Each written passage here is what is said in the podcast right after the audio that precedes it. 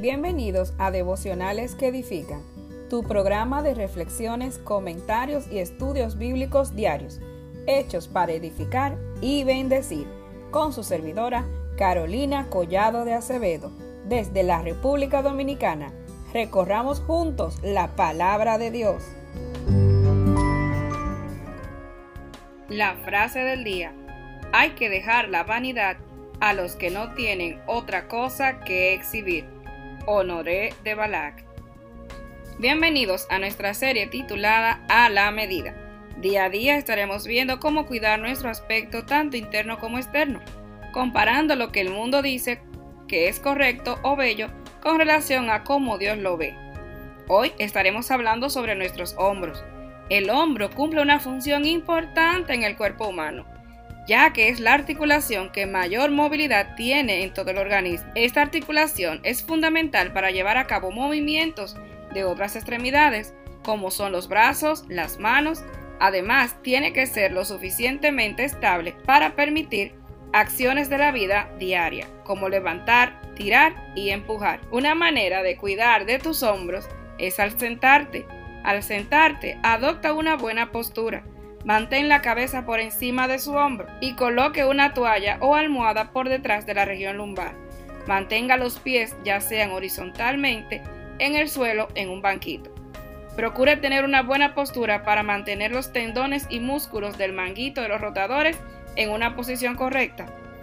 No pongas cargas sobre un solo hombro, distribúyelo en ambos. No trabaje con tus brazos por encima del nivel del hombro como lo hacemos en las computadoras. Si es necesario, utiliza un banquito para que tus pies y espalda queden elevados. La popular expresión mirar por encima del hombro es un gesto de superioridad y arrogancia. Las personas que quieren demostrar poder y autoridad suelen ignorar a los demás, por ejemplo, mirando a otro lado.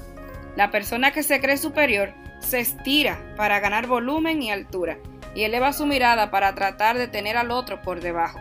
El cuello bien estirado y la barbilla bien alta suelen ser algunos de los gestos más característicos de esta persona.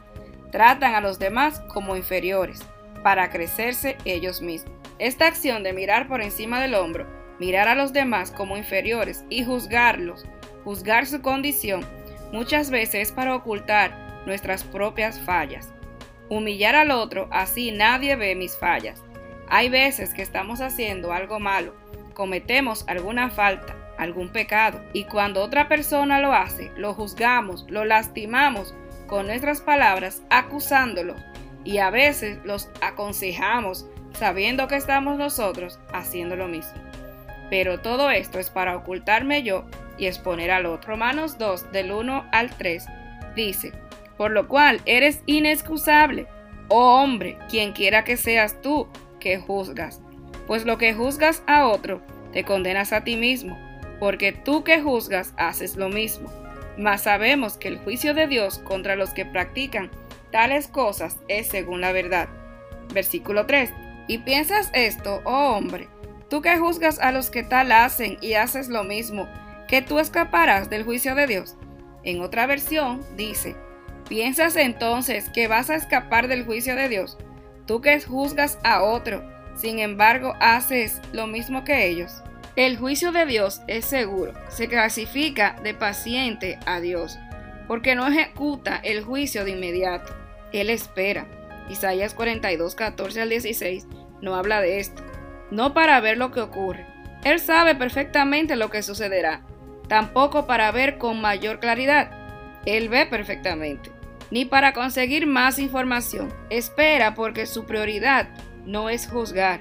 La paciencia no es la ausencia de enojo, sino ser lento para la ira.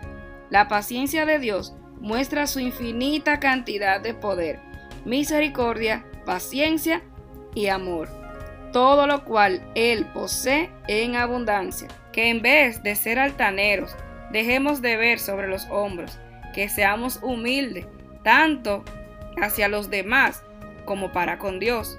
Humillémonos y arrepintámonos de nuestros pecados, esas acciones que en oculto hacemos, y cuando ves a otro que cae, en vez de estar ahí para ayudarlo a levantarse, estás ahí solo para juzgar, que podamos ser diferentes.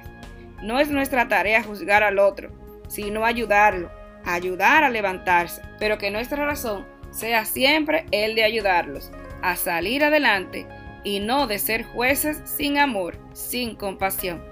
Santiago 4:6 dice, pero Él da mayor gracia. Por esto dice, Dios resiste a los soberbios y da gracia a los humildes. Seamos hoy humildes y no arrogantes. Bendiciones y hasta mañana.